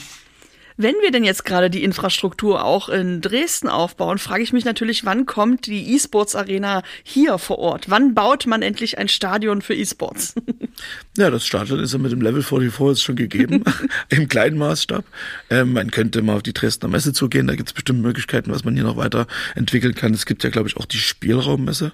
Ähm, Spielraum heißt die so, ich bin mir jetzt gar nicht so sicher. Ich glaube schon. Da werden auch äh, natürlich Brettspiele vorgestellt, aber Gaming ist ja auch ein Teil des Spielens und ähm, könnte man dort auch mit äh, äh, reinbringen. Und dann ist es einfach nur eine Frage, inwiefern hier in der Region das Thema Digitalisierung vorangetrieben wird. Wir sind offen für Gespräche mit, äh, mit, mit allen möglichen Partnern. Äh, wir haben auch schon mit dem Medienkulturzentrum gesprochen. Jetzt gab es auch Gespräche mit äh, dem Oberbürgermeister beziehungsweise ähm, ähm, mit den Kandidaten bei eurem letzten Event. Das war auch super.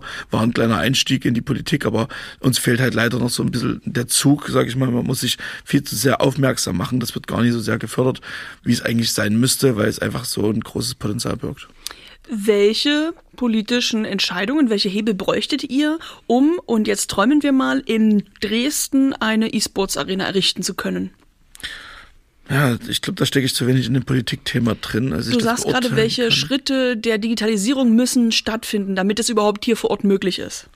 Ich denke, man müsste erstmal in Gespräche gehen. Es müsste erstmal einfach ein Interesse äh, vorherrschen in Dresden, in der Landeshauptstadt, äh, ein politisches, äh, politisches Interesse, um das weiter zu fördern. Ob man das jetzt nun wirtschaftlich fördert oder ob man hier vielleicht irgendwelche Strukturen aufbaut das ist, denke ich, vielseitig und äh, da gibt's äh, Beratungsbedarf und muss, man muss langfristig denken. Aber dass es nötig ist, äh, äh, auch für die Medienkompetenz von jungen Leuten, dass man damit sehr viel erreichen kann, dass man Kreativität von Leuten fördern kann, digital mit, mit äh, Technologien, das ist ja auf jeden Fall äh, Fakt und da muss einfach gearbeitet werden. Aber ich bin selber kein Politiker und habe keine Ahnung, was es da für Hebel gibt, die man in Bewegung setzen kann, um das Ganze voranzubringen. Ich weiß, bei, bei dem letzten Event, dem OB-Casting, haben die äh, Kandidaten und auch der Oberbürgermeister, der Amtierende, ähm, dazu auch Stellung bezogen, dass sie die Digitalisierung weiter voranschreiten äh, oder vor, voranbringen wollen. Ähm, viele haben sich auch für den E-Sport ausgesprochen. Man weiß immer nie, wie viel Wahrheit dahinter steckt oder wie viel dann wirklich umgesetzt wird, aber ich hoffe einfach, dass das wirklich hoch priorisiert, hoch priorisiert wird. Ich denke, des Pudels Kern ist an dieser Stelle, dass du sagst, es gibt viel Beratungsbedarf auf Seiten der Politik und der Verwaltung, denn man kennt sich nicht aus. Man weiß mhm. nicht, wovon man spricht, wenn ja. man Gaming und E-Sports sagt. Äh, genauso wie ich am Anfang unseres Gespräches auch eine sehr kleine Vorstellung hatte von dem, was eigentlich in Dresden und deutschlandweit schon da ist mhm. und was vor allen Dingen auch am Kommen ist. Ob wir wollen oder nicht, wir können das nicht aufhalten. Die Frage ist, nehmen wir in Dresden an der Entwicklung teil oder lassen wir uns abhängen und es bleibt nur im Community-Bereich, äh, in dem ihr weiter ja. um eure Gemeinnützigkeit und eure ähm, Anerkennung kämpft. Ne? Von genau. daher ähm, ist es natürlich für mich auch eine Frage, ist es eigentlich eine Generationenfrage? Kann ich so pauschal sagen, die Menschen, die professionell gamen, sind bis Mitte 30, 40 und diejenigen, die Verwaltung und Politik bestimmen und da mandatiert sind, auch für die Gemeinschaft zu entscheiden, die sind eher wirklich äh, 40 plus zumeist. Ja. Ist das eine, ähm, ja, eine klare Trennung, die du auch so wahrnimmst? Ja, definitiv. Also ich äh, gehe stark davon aus, äh, im Laufe der Zeit werden immer mehr und mehr Leute äh, in die äh, Verantwortlichkeiten aufsteigen, die selber gespielt haben oder noch spielen. Ähm, das, man sieht es ja auch an den Statistiken der, der Game-Verband, äh, das ist ja der Verband in Deutschland, der sich äh, um die ganze Gaming-Szene äh, äh, den in, im Überblick hat, der stellt ja auch Statistiken auf und die ähm, die gesellschaftliche ähm, Verlagerung der Spieler äh, wird ja immer breiter. Die Leute äh, bleiben beim Gaming, also sie wenden sich nie ab. Natürlich hat man weniger Zeit mit Familie, ich kenne es selber, aber man wird immer Bestandteil dieser Szene bleiben, wenn man es irgendwann mal leidenschaftlich gemacht hat. Und die junge Generation wächst nach und die wächst mit diesen Technologien auf. Es ist unaufhaltsam, deswegen wann, warum noch so lange warten? Man muss jetzt äh, angreifen und das Ganze unterstützen und voranbringen. Wie gut und wichtig, dass wir mit der Level 44 Gaming und E-Sports Bar und auch dem 404 Multigaming e.V. Profi-Ansprechpartner vor Ort haben, die sehr gut vernetzt sind. Ja. Also wer sich beraten lassen möchte, findet hier Antworten, sodass wir auch Lösungen, die für Dresden konstruiert werden und geschaffen werden, ja. angehen können. Jetzt müssen wir nur zusammen anpacken. Definitiv. Und ich denke, es ist auch wichtig, man, ich meine, viele Eltern haben vielleicht noch gar nicht so richtig das Gefühl oder wissen nie, wie sie mit ihren Kindern in dem Bereich umgehen müssen. Wir können da genauso die Eltern beraten und unterstützen beim Medienkonsum von Kindern. Äh, man kann sagen, was ist, was ist gut, was ist schlecht. Natürlich sind wir keine ausgebildeten Pädagogen, aber genau da könnte man auch Arbeitskreise entwickeln, äh, gemeinsam daran arbeiten, dass natürlich kein Überkonsum von Medien stattfindet. Das ist ein ganz wichtiges Thema. Suchtverhalten, Suchtprävention genauso. Das ist uns bekannt. Man kann da in abrutschen, aber ich denke, das ist überall der Fall. Also wenn man irgendwas sehr leidenschaftlich macht, ist immer die Schwelle von, ähm, ist es noch in der Balance oder mache ich es mittlerweile zu äh, intensiv, äh, dass es mich in meinem Alltag beeinflusst. Ähm, daran muss man arbeiten und da kann man auch gemeinsam, wie gesagt, Arbeitskreise entwickeln. Wie gut, dass du dieses sehr wichtige Thema ansprichst, denn uns hören wahrscheinlich eher besorgte Elternteile zu und weniger die bereits im Flow gut drin seienden äh, jungen Menschen, die hm. spielen und keine Sorgen haben, weil sie ja mit ihrer Innensicht in die ganze Community und den Aufbau äh, des E-Sports genau wissen, wie ich sag mal, harmlos und normal und sportlich es einfach ist. Kannst du uns mal sagen, was ihr üblicherweise Eltern ratet, die sich damit befassen wollen, warum und womit ihre Kinder äh, so viel Zeit verbringen? Es ist schwierig, weil wir hatten tatsächlich bis äh, heute noch nie so viel Kontakt zu Eltern. also die meisten, es gab ein paar Eltern, die ihre Kinder bei uns im Verein angemeldet haben, aber das Interesse äh, von denen, sich äh, mit uns kommunikativ auseinanderzusetzen, war jetzt nicht sonderlich groß. Also wir hatten die Kinder dann bei uns mit in der Community, haben die natürlich betreut wie, wie alle anderen. Wir haben auch einen Jugendschutzbeauftragten bei uns im Verein, der sich dann genau mit solchen Themen auseinandersetzt und schaut, dass es da keine Grenzen überschritten werden. Aber natürlich können wir nie in die, Wohn, äh, in die Wohnungen der Leute reinblicken. Wir, wir können nicht äh, zu den privat, haben wir keinen Einfluss drauf. Das ist immer noch Verantwortung der Eltern. Wir können nur Hilfestellung leisten, unsere eigenen Erfahrungen teilen. Und im Endeffekt sind wir natürlich auch keine professionelle Pädagogikberatung oder für, für Kindererziehung, sondern wir können einfach nur mitteilen, wie wir es vielleicht selber mit unseren eigenen Kindern jetzt tun oder ähm, wie wir die eigene Erfahrung beim Heranwachsen und beim Umgang mit Medienkonsum, ja, wie wir das erlebt haben. Dann frage ich mal anders, nämlich aus der Perspektive, die ihr ja schon sehr gut pflegt. Ihr wisst, wie funktioniert E-Sports auf eine gesunde und gleichzeitig wettkampftaugliche Art und Weise. Wie trainiert man gut? Was bedeutet Teamgeist? Wie baut man ein Team auf? Und wie kommuniziert man als Team miteinander? Und wie strebt man diesen Wettkampfcharakter an? Was ist da wichtig in Bezug auf den Medienkonsum? Na, in erster Linie ist es natürlich für die Kinder und Jugendlichen wichtig, äh, sich auf die Schule zu konzentrieren, dass es da funktioniert. Man kann jetzt nie äh, das Talent oder äh, man kann jetzt nie den äh, professionellen E-Sport anstreben, wenn man im Alltag schon Schwierigkeiten hat. Also das funktioniert irgendwo nicht. Es muss eine Balance geschaffen werden. Natürlich ist es immer noch irgendwo Unterhaltung, aber in erster Linie steht die Ausbildung an oberster Priorität. Und wenn das funktioniert, dann ist es wie überall, dann kann man auch Zeit äh, in die Computer stecken oder Zeit auf dem Fußballplatz. Ne? Die wenigsten, so ehrlich muss man sein, werden es schaffen, im professionellen E-Sport tätig zu sein. Es ist eine lange Entwicklung, es ist ein harter Job, man steht unter einem sehr öffentlichen Druck und äh, es ist sehr konkurrenzbehaftet. Also um da erfolgreich zu sein, muss man sich durchbeißen äh, und, und äh, herausstechen aus der Masse und wirklich ein sehr großes Talent und Fähigkeiten mitbringen sich selbst vor allen Dingen auch zu vermarkten, weil nur gut zu sein funktioniert so nee, der der Transfermarkt der E-Sport-Szene ist Twitter und ähm, auf Twitter kann man sich dann tatsächlich dann ähm, anpreisen für Gaming-Organisationen, dass die einen anwerben können, dann kommt es zu Tryouts und entweder man passt ins Team oder man wird beiseite geschoben. Deswegen, also es ist nicht so einfach, wie das von außen aussieht und einfach nur jeden Tag neun Stunden Computer spielen kann nie die Lösung sein, wenn es zum Beispiel in der Schule nie funktioniert. Und wenn ich nach der Schule jetzt anfange zu trainieren, äh, worauf muss ich achten, damit ich nicht die Welt um mich herum vergesse und einen gesunden und gleichzeitig sportlichen ähm, Anlaufpunkt habe? Ich denke, ähm, da sind die Eltern trotz dessen in der Verantwortung. Man muss klare Grenzen setzen. Die Kinder und Jugendlichen können das für sich noch nie einschätzen, was ist gesund für mich und was nicht. Zumal man sich in diesen Spielewelten auch schnell vergisst und die Zeit einfach dahin fließt. Das merkt man gar nicht. Die Spiele, die gehen hintereinander weg und äh, das, ich denke, da diese dieses Verantwortungsbewusstsein bringen Kinder und Jugendliche nie mit. Das müssen Eltern äh, ganz äh, klar äh, einschränken. Man muss ein gewisses, äh, gewisses Maß zulassen, weil es vielleicht das Interesse und die Leidenschaft des Kindes ist, aber andererseits müssen Prioritäten auch gesetzt werden und da können wir vielleicht helfen und beraten und unterstützen. Hast du denn Vorschläge für ja, kleine Regeln, die Eltern beachten sollten, um das Kind äh, in seiner oder die Jugendlichen in ihrer Ausübung des E-Sports und des Gaming nicht zu beschneiden, sondern zu bestärken. Ich denke da unter anderem an die Frage, was ist die zeitliche Begrenzung? Was ist die Medienzeit? Da stellt sich auch die Frage, heißt es immer Medienzeit, sobald man ein Endgerät in die Hand nimmt? Oder kann man auch unterscheiden in konsumieren und sportlich tätig sein? Also, dass das YouTube ähm, gucken und das ähm, ja, äh, Social Media Plattform bedienen, ist ja eine andere Form von Mediennutzung als sportlich zu trainieren und in Wettkämpfen teilzunehmen. Also da frage ich mich, ähm, ist es wichtig als Eltern nicht nur das Wort Medienzeit zu benutzen, sondern ähm, Sport und Trainingszeit auf der einen Seite und Konsumzeit auf der anderen Seite zu unterscheiden. Und ich frage mich auch, ähm, was können Eltern tun oder was sollten sie noch wissen, um da nicht nur von außen, sondern auch von innen drauf zu schauen. Denn es ist ja ganz wichtig, dass man nicht einfach die Regel aufstellt, nach 65 Minuten ist das Spielen vorbei. Weil wenn man dann mitten im Turnier ist, dann ist das so devastating für diejenigen, die gerade spielen.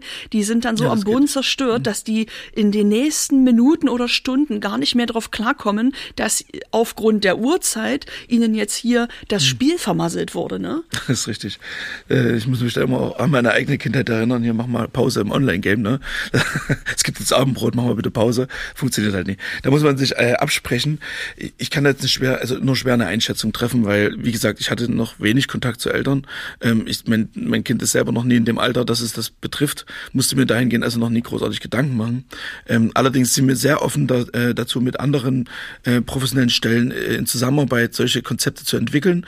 Ähm, vielleicht ist das Medienkulturzentrum in dem Fall auch ein guter Ansprechpartner, wenn die Eltern auf uns zukommen und äh, uns ihre Probleme vielleicht mitteilen und wir merken, es gibt da einen Bedarf, dann würden wir uns natürlich darum kümmern, äh, den, da eine Lösung zu finden und äh, mit anderen Stellen in gemeinsamer Zusammenarbeit äh, ähm, ja, Konzepte zu entwickeln.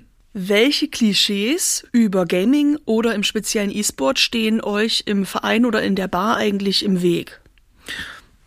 Ja, ist schwierig. Ich weiß gar nicht mehr, ob das immer noch so präsent ist oder ob das mittlerweile tatsächlich schon äh, gar nicht mehr ein Klischee ist, sondern einfach nur noch irgendwo unterschwellig präsent. Ähm, das größte Klischee war ja bislang immer, Gamer sind vereinsamt, Gamer sitzen nur zu Hause, sitzen im Keller, Brillenträger, viele Pickel und unhygienisch. Das ist vielleicht sowas in der Art. Das, das war ja früher, auch so wie das Klischee vom SoftwareentwicklerInnen, ne? Ja, quasi, ne? Das, das war so früher, ich weiß nicht, fünf, vor fünf oder vor zehn Jahren, äh, so, so das äh, weitläufige Narrativ, sagt man, glaube ich. Ähm, ist heute komplett veraltet und ich meine mittlerweile ist Gaming äh, überall präsent. Äh, Im Fernsehen wird's gezeigt. Es kommt bei Galileo werden darüber Beiträge berichtet. Es, ähm, es gibt eigene äh, Sportsender, Sport 1 E-Sport zum Beispiel oder Pro7 äh, Pro7 Max oder die versuchen tatsächlich mit Twitch zu konkurrieren, was denen auch sehr schwer fällt, um die Jugendlichen wieder an, äh, an das traditionelle Fernsehgerät zu bekommen, die was natürlich irgendwo nie funktioniert, weil alle nur noch äh, über ihre PCs äh, das Ganze konsumieren. Ähm, deswegen, ja, das Klischee gab's. Ob das aktuell noch präsent ist, weiß ich nicht, glaube ich nicht, habe ich mittlerweile kaum noch äh, bemerkt und ich denke, äh, es geht alles darauf hin, dass man merkt, Gaming ist ein Teil der Gesellschaft, ist in der Mitte der Gesellschaft angekommen und wird über alle Gesellschaftsteile auch praktiziert. Was ist eigentlich im Bereich Gaming und E-Sport gerade am Kommen? Also ich weiß, dass die beiden Bereiche am Kommen sind, aber was ist in den Bereichen auch am Kommen? am Kommen. Also ich würde sagen, tatsächlich entwickeln sich die Spiele immer weiter und das ist sehr gut und interessant, denn ich meine, mein Lieblingsspiel League of Legends hält sich mittlerweile seit über zehn Jahren konkurrenzfrei am Markt. Also es gibt noch einen Ableger, beziehungsweise tatsächlich ist daraus League of Legends ja entstanden, theoretisch, aus Dota 2. Ähm, und aber mittlerweile kann es von, den, von der Spieleranzahl kann Dota 2 nicht mehr mit League of Legends mithalten. Die haben natürlich noch sehr, sehr hohe Preisgelder aufgrund ihrer großen äh, äh, weit breit gefächert, ihres großen, großen breit gefächerten Spektrums, weil sie über Valve organisiert sind. Das ist ein anderer Publisher, der auch äh, Counter-Strike mitmacht.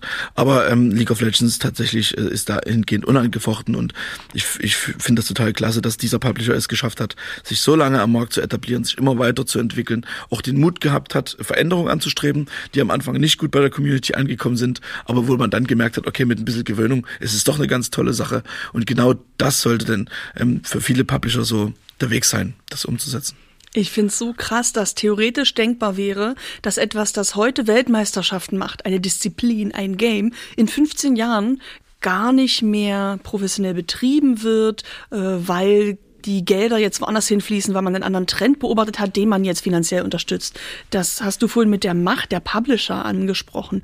Das ist ja undenkbar im analogen Sport, dass man befürchten müsste, in 15 Jahren wäre Biathlon keine olympische Disziplin mehr. Das ist ja völlig verrückt und ähm, äh, ne, ja, bringt diese E-Sports eigentlich, die eine hohe Bedeutung heute haben, in eine wackelige Situation, weil die Sicherung der Zukunft oder der Entwicklung, die weiter vorantreibt und nicht stehen bleibt, die ist ja super heikel.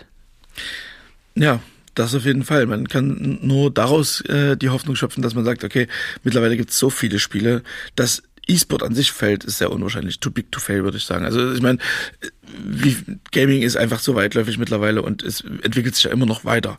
Ich meine, League of Legends, ich hatte es angesprochen mit dem Publisher Riot Games, haben die angefangen mit League of Legends. Mittlerweile gibt's noch äh, TFT, Teamfight Tactics heißt es, glaube ich, andere Spiele. Äh, Valorant ist auch ein Spiel von dem. In anderen Bereichen, dann hat man noch, äh, noch ein Kartenspiel und also die sind, haben sich so breit aufgestellt mittlerweile, dass sie fast alles abdecken können in ihren eigenen Unternehmen und das wächst ja noch immer. Also, dass es jetzt von heute auf morgen irgendwie wegfällt, ist sehr, sehr unwahrscheinlich. Ne, da, da müsste es eine krasse Entwicklung geben dahingehend. Und äh, ja, ich hoffe einfach, dass es nie passiert, aber du hast recht, das Risiko besteht natürlich immer. Hm. Du hast vorhin über Dresden als Technologiestandort gesprochen.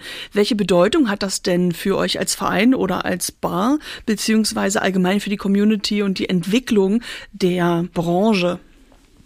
Hm, also ich vermute, weil, weil mit dem Thema habe ich mich auch noch nicht so sehr befasst, äh, alleine durch die großen ähm, ähm, Standorte hier, durch Infineon, Global Foundries und Bosch zum Beispiel, durch die ganze Halbleiterindustrie, durch Silicon Saxony, hat man hier halt auch zusätzlich nochmal für Studenten einen sehr interessanten Standort. Deswegen kommen sehr viele nach Dresden, deswegen haben wir so viele Studenten, so viele Unis mit der HTW, TU Dresden, FAD und bestimmt gibt es noch diverse mehr.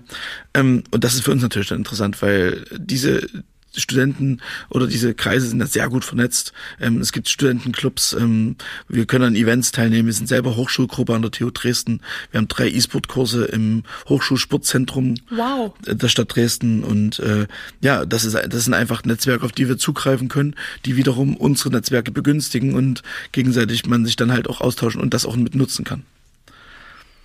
David, das äh, bringt mich immer wieder auf neue Ideen. Ich merke, ich muss dringend zu Besuch kommen, um mir das mal live anzugucken. Gerne. Und ich bringe auch äh, die Nachbarskinder mit, weil ähm, das Wissen soll nicht an mir verloren sein, mhm. weil äh, ich habe jetzt in mir noch nicht so die Gamerin entdeckt, aber ich sehe, dass viele Kinder drumherum äh, Lust haben, sich da zu professionalisieren und das auch wettbewerbstechnisch zu machen. Finde mhm. ich cool, dass ihr das äh, für alle Altersgruppen auch anbietet und vermittelt. Ne? Mhm. Das finde ich sehr schön, dass man bei euch nicht reinkommt, einen Drink bestellt und dann alleine gelassen wird, sondern ihr unterstützt unterstützt, ihr helft, ihr beratet, ja. ihr seid immer aktive Ansprechpartner vor Ort. Und das ist auch eine Vermittlungstätigkeit. Du sagst gerade, ihr habt auch einen Jugendschutzbeauftragten im Verein. Ihr seid also wirklich auch eine Verbindung und eine Vermittlung für alle Seiten. Genau, das ist richtig. Ich habe noch drei Abschlussfragen, die ich ja. allen meinen Gästen stelle und deswegen bist auch du jetzt dran. Okay. Mal gucken, was du sagst, wenn ich frage. Was könnte die Kultur- und Kreativwirtschaft hier vor Ort tun, um noch besser auf euch zuzugehen? Hm, ich denke, der äh, Grundstein wurde schon gelegt jetzt mit dem OB-Casting. Das war für uns eine große Unterstützung, das fanden wir super. Ähm, da konnten wir tatsächlich mal unsere ersten Fühler nach der Politik ausstrecken. Ähm, wir wünschen uns gerne noch weitere Beratung, was es für Strukturen noch gibt. Ihr seid ja auch super vernetzt. Vielleicht habt ihr noch Leute, die daran interessiert sind, mit uns zusammenzuarbeiten. Ähm, da sind wir für alles offen und ich denke, ja, einfach so als Netzwerkplattform gemeinsam miteinander kommunizieren und schauen, wie kann man solche Themen voranbringen, sich gegenseitig unterstützen. Das sehe ich da als großen Fokus. Ich merke schon, wir sind beide auch Mitglieder bei Wir gestalten Dresden und ähm, spüren, wie viel Energie losgetreten werden kann, wenn Mitglieder oder allgemein Kreativakteure aus Dresden zusammenkommen, hm. um ihre Ideen auch gemeinsam umzusetzen. Da kommen Synergieeffekte zusammen, bei denen man sofort merkt, dass wir die mehr als sind als nur die Summe der einzelnen Teile. Du kennst dich also sehr gut aus und jetzt bin ich gespannt, was du uns empfehlen möchtest. Ja, für die Zuhörer kann ich auf jeden Fall empfehlen, wer vielleicht äh, ein bisschen näher an das Ganze, an die Thematik ranstoßen möchte und sich dafür interessiert, mal auf Netflix ähm, die Serie Arcane anzuschauen. Ähm, das ist tatsächlich von dem Publisher Riot Games zu dem Spiel League of Legends. Und man muss wissen, hinter League of Legends steckt ja eine Lore, also tatsächlich eine sehr, sehr umfangreiche Geschichte. Es gibt eine eigene Website äh, mit dem League of Legends Universum, wo erzählt wird, wo kommen die Champions her, wie sieht die Karte, wie sieht die Welt aus. Sehr Fantasy behaftet und äh, es ist ein eine super Serie, hat, äh, war mega spannend. Ich habe auch von vielen Freunden gehört, die mit dem Spiel überhaupt nichts zu tun haben, dass sie die Serie wirklich gefesselt hat und ist äh, auch ein künstlerisches Meisterwerk. Also es ist gezeichnet und äh, ist wirklich toll umgesetzt. Äh, gerne mal reinschauen. Serie Arcane. Nice, das werde ich tun. Und äh, jetzt zum Schluss noch meine Frage. Mit welcher Teilbranche möchtest du denn gern mal zusammenarbeiten und welche Synergieeffekte erhoffst du dir, David? Da wir selber äh, Livestreams äh, organisieren oder auch Filmmaterial schneiden und hochladen, äh, wäre für uns natürlich äh, der Teilbereich der Filmbranche sehr interessant. Ähm, man könnte da gemeinsam äh, schauen, was es für Synergieeffekte gibt. Und wir arbeiten hier in Dresden zum Beispiel auch mit äh, äh YouTube-Creatoren wie dem Max Krüger, dem MK Pulse zusammen, der mit dem Pulse-Clan auch eine international etablierte Gaming-Organisation hat äh, mit äh, Reichweiten von über 200.000 Followern. Jahren. Und Max äh, erstellt mit seinem Team auch tagtäglich äh, YouTube-Videos und äh, schneidet und bearbeitet diese und ist dabei sehr professionell. Wir haben uns auch schon viel äh, davon abgeschaut und gemeinsam zusammengearbeitet und ich habe den Mehrwert dadurch erkannt, äh, mit, mit solchen Leuten äh, gemeinsam zu kooperieren. Vielleicht gibt's andere äh, Videoproduktionsfirmen aus der Filmbranche, die da eventuell Interesse hätten, mit uns gemeinsam zusammenzuarbeiten. Cool, ich danke dir herzlich für diese Ausführungen. Ich bin jetzt viel schlauer als vorher.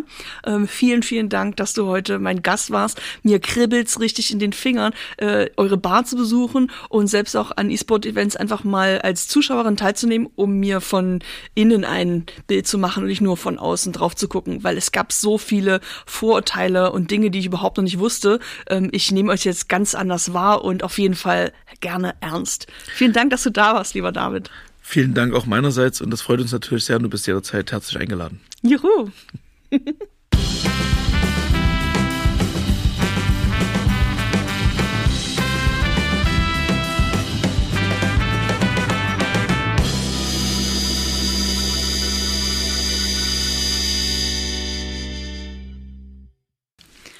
Ihr wollt Caro quetscht aus etwas Gutes tun? Dann klickt auf diesen Podcast folgen und hinterlasst eine Bewertung bei Apple Podcast. Wenn ihr in dieser Folge etwas erfahren habt, das ihr zuvor nicht wusstet, dann empfehlt meine Interviews mit kreativen DresdnerInnen gern weiter im Freundeskreis, im Kollegium und in der Nachbarschaft. Caro quetscht aus entsteht in Kooperation mit WGD, Wir gestalten Dresden. Der Branchenverband der Dresdner Kultur- und Kreativwirtschaft macht nämlich AkteurInnen und ihre Kreativprodukte sichtbar und fördert Cross-Innovation innerhalb der zwölf Teilbranchen. Wir sind auch Mitglieder bei WGD und produzieren diesen Podcast gemeinsam hier in den Ballroom Studios in Dresden. Mein Name ist Johannes Gerstengabe. Und ich bin die Moderatorin Caroline Gerlach. 2022 wird WGD zehn Jahre alt. Wie praktisch, dass nicht nur das Jahr, sondern auch die Kultur- und Kreativwirtschaft durch zwölf teilbar ist. Somit feiern wir 365 Tage lang Geburtstag und stellen jeden Monat eine andere Branche des Monats vor. Im Mai sagen wir Happy Birthday Software- und Games-Industrie und sprechen in zwei Folgen mit Dresdner Akteuren. Marius Brade ist Softwareentwickler und hat die Professur für Medieninformatik mit Schwerpunkt interaktiver Programmierung und Gameentwicklung an der Fachhochschule Dresden inne und mit David Schramm vom 404 Multigaming e.V. spreche ich über Gaming-Events und E-Sports. Viel Spaß beim Reinhören.